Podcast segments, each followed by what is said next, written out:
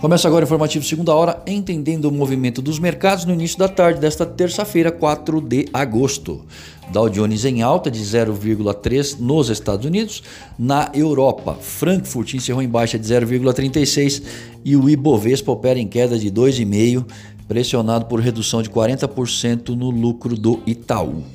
O dólar em baixa externa de 0,08 e de 0,05 aqui, após ter iniciado o dia em alta. Mais um dia de volatilidade, com os mercados monitorando os passos dos democratas e republicanos, que, segundo relatos, obtiveram algum progresso nas negociações sobre esse pacote de ajuda fiscal para o país. Também dados melhores que o esperado em relação às encomendas à indústria nos Estados Unidos ajudaram a aliviar o ambiente. E aqui a produção industrial teve alta de 8,9% em junho.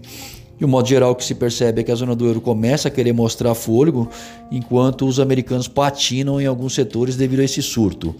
Das grandes economias, a China é a única que deve mostrar crescimento em 2020. Eu sou o Alessandro Faganello, desejo uma ótima tarde a todos e espero vocês para abrir o mercado através do boletim Primeiro Minuto amanhã cedo.